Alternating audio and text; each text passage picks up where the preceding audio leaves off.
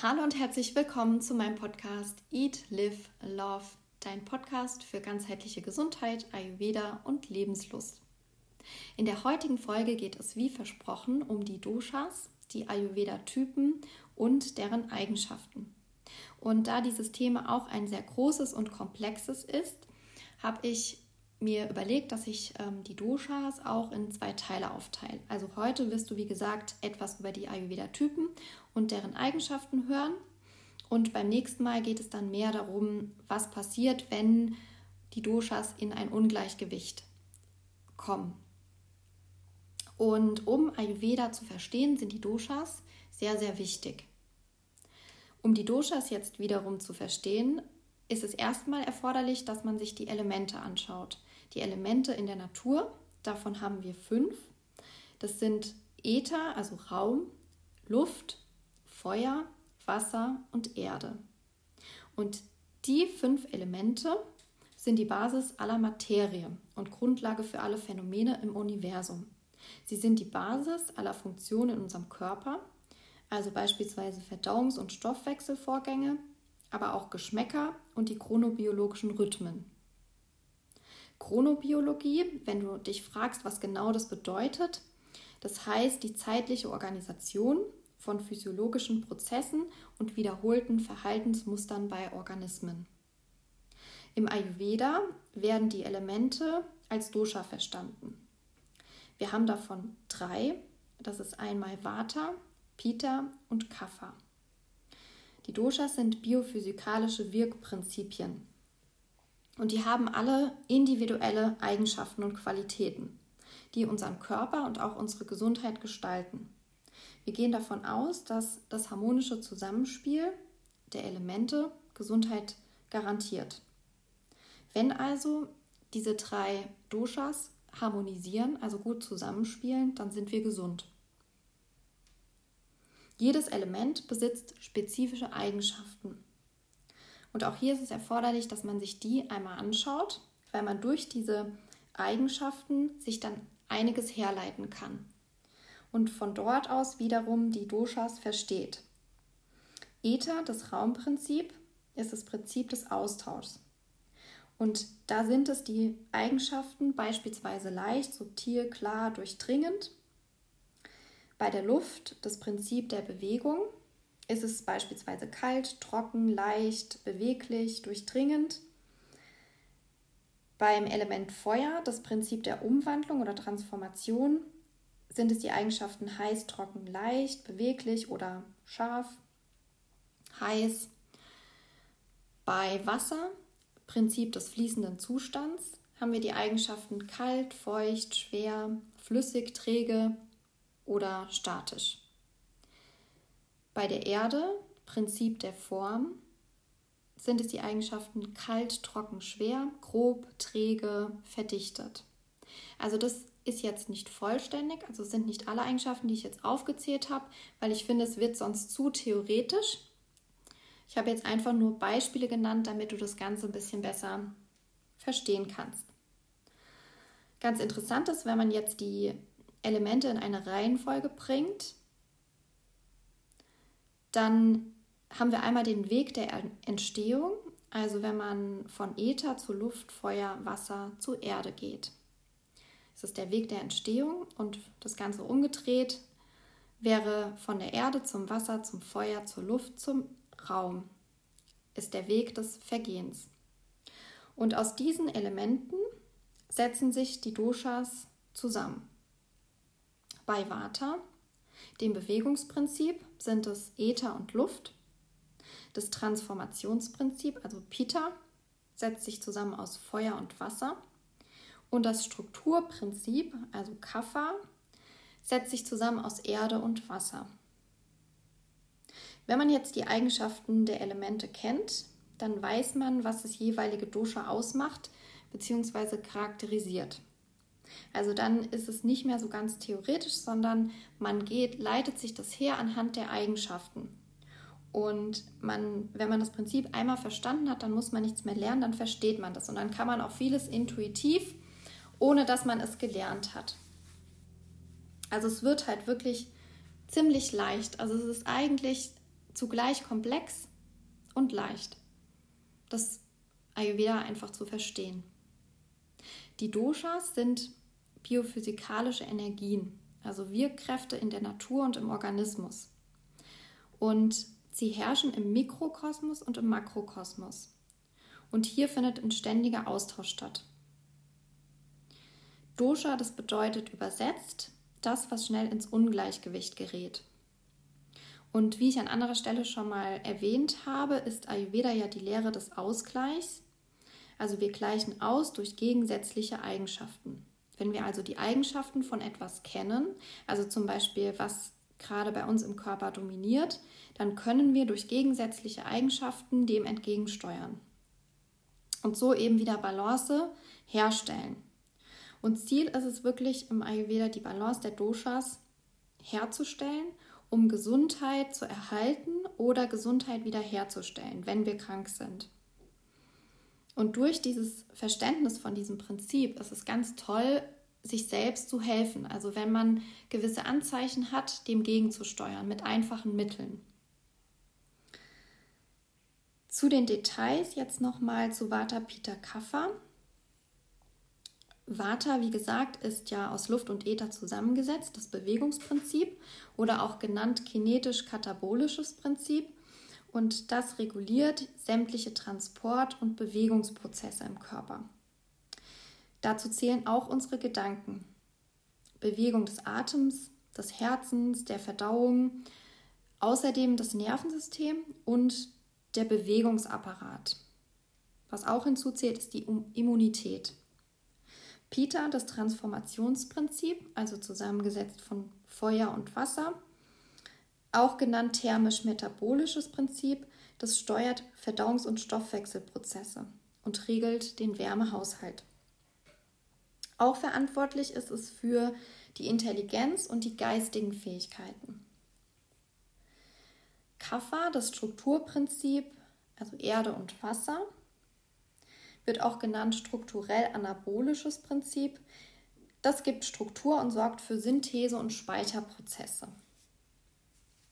Kapha ist die Kraft, die zusammenhält und verbindet, also Struktur gibt und unserem Körper Ruhe und Ausdauer, aber auch Immunkraft schenkt.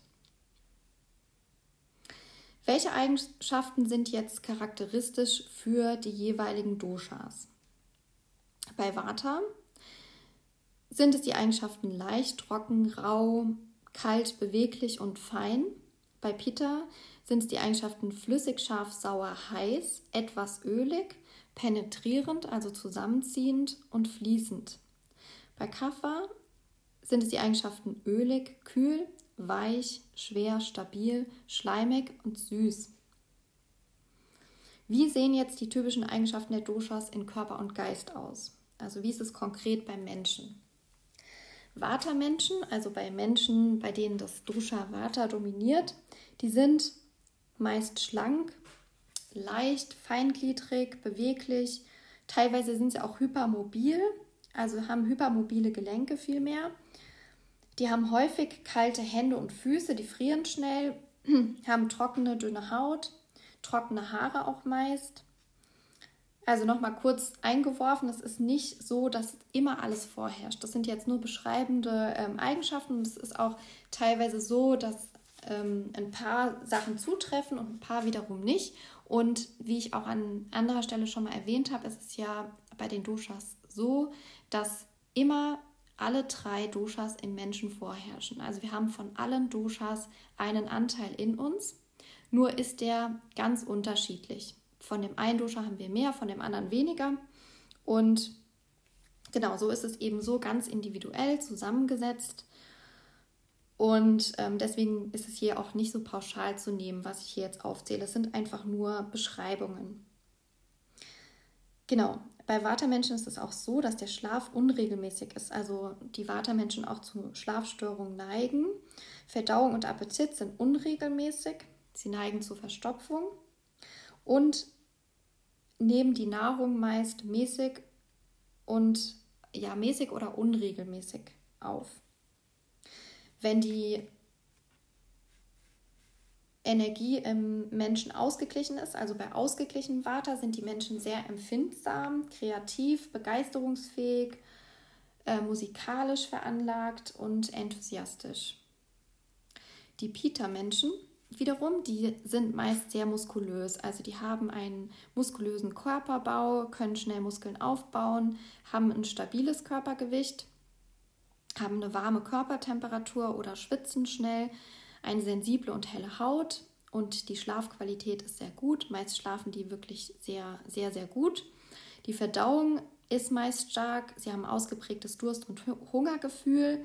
Und bei ausgeglichenem Pita ist es so, dass die Menschen sehr ehrgeizig, fokussiert, zielstrebig und mutig sind. Kaffermenschen wiederum, die haben einen stabilen und festen Körperbau, meist eine kurvige Körperform, kühle Haut, feuchte und kühle Hände, feste, weiche Haut und die Haare, die sind meist dick und kräftig. Die schlafen tief und fest und wenn das Kaffer ausgeglichen ist, dann sind sie sehr ruhig, sehr ausgeglichen, auch geduldig und meist hilfsbereit und zufrieden.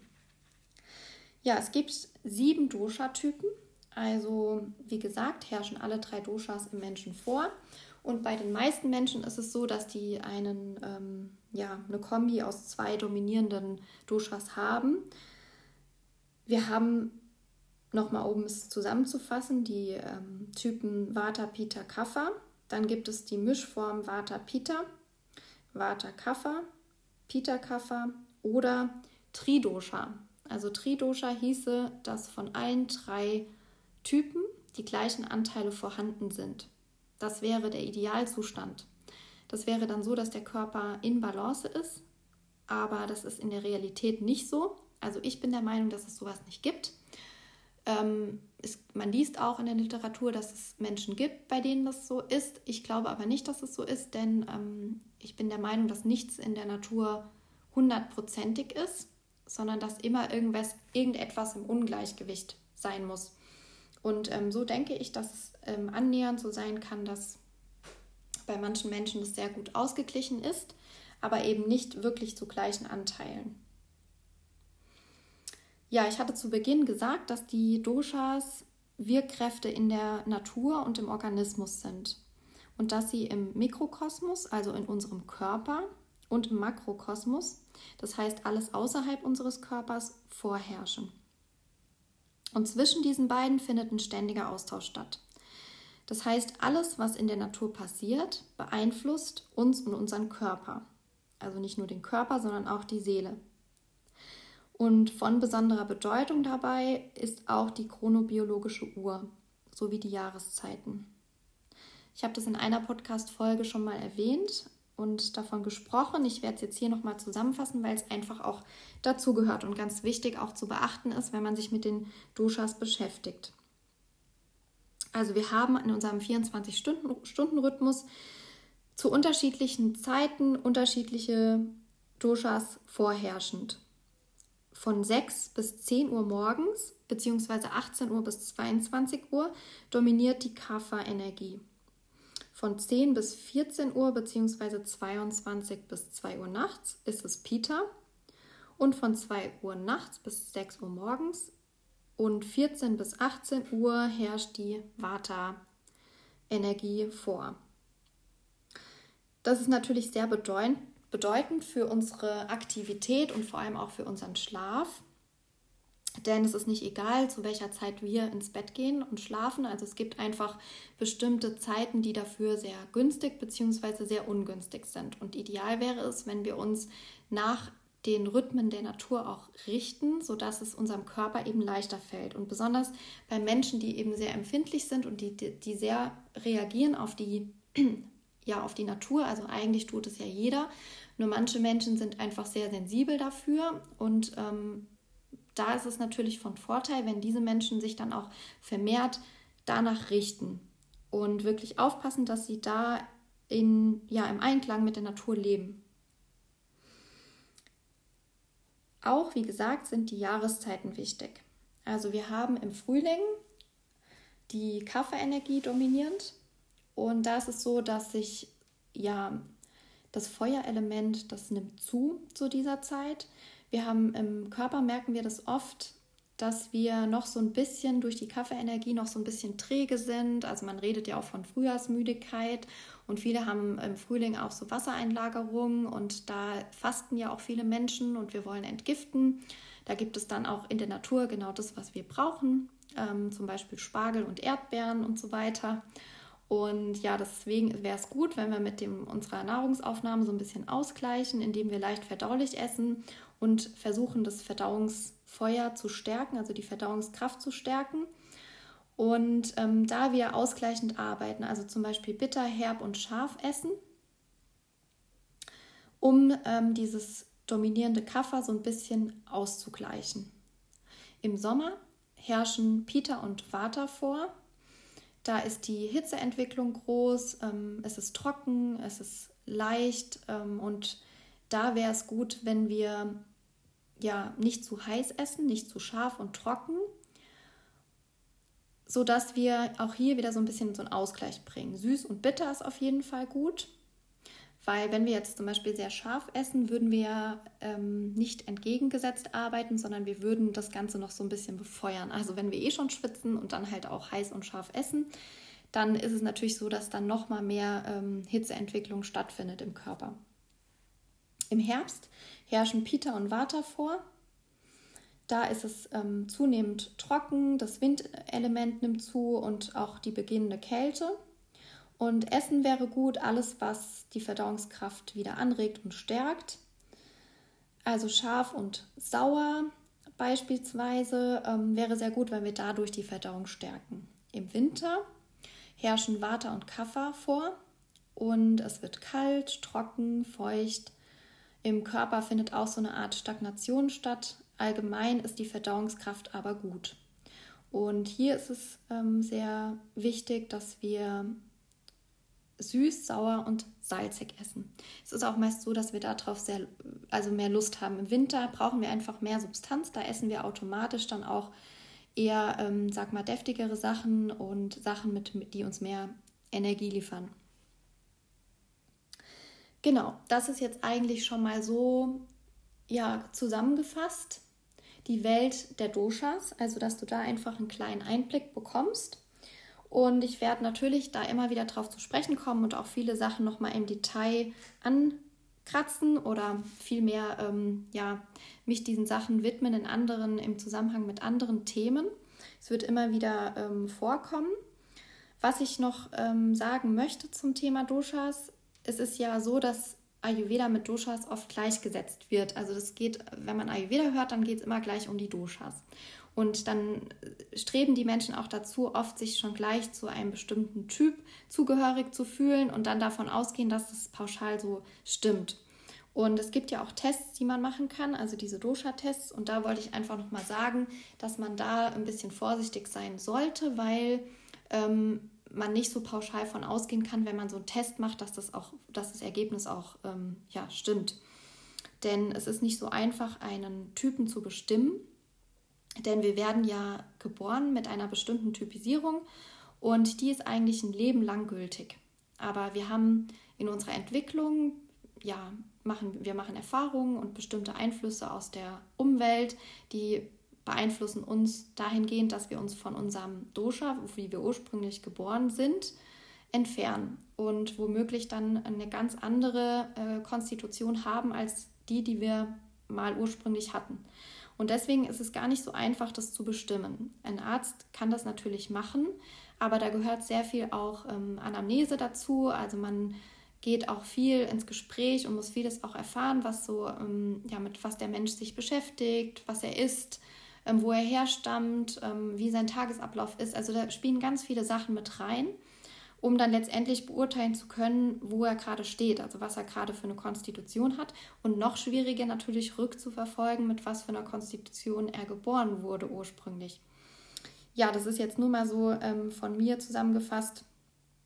Ähm, Nochmal, um zu erklären, dass es nicht so ähm, einfach ist, diese ähm, Dosha-Bestimmung zu machen.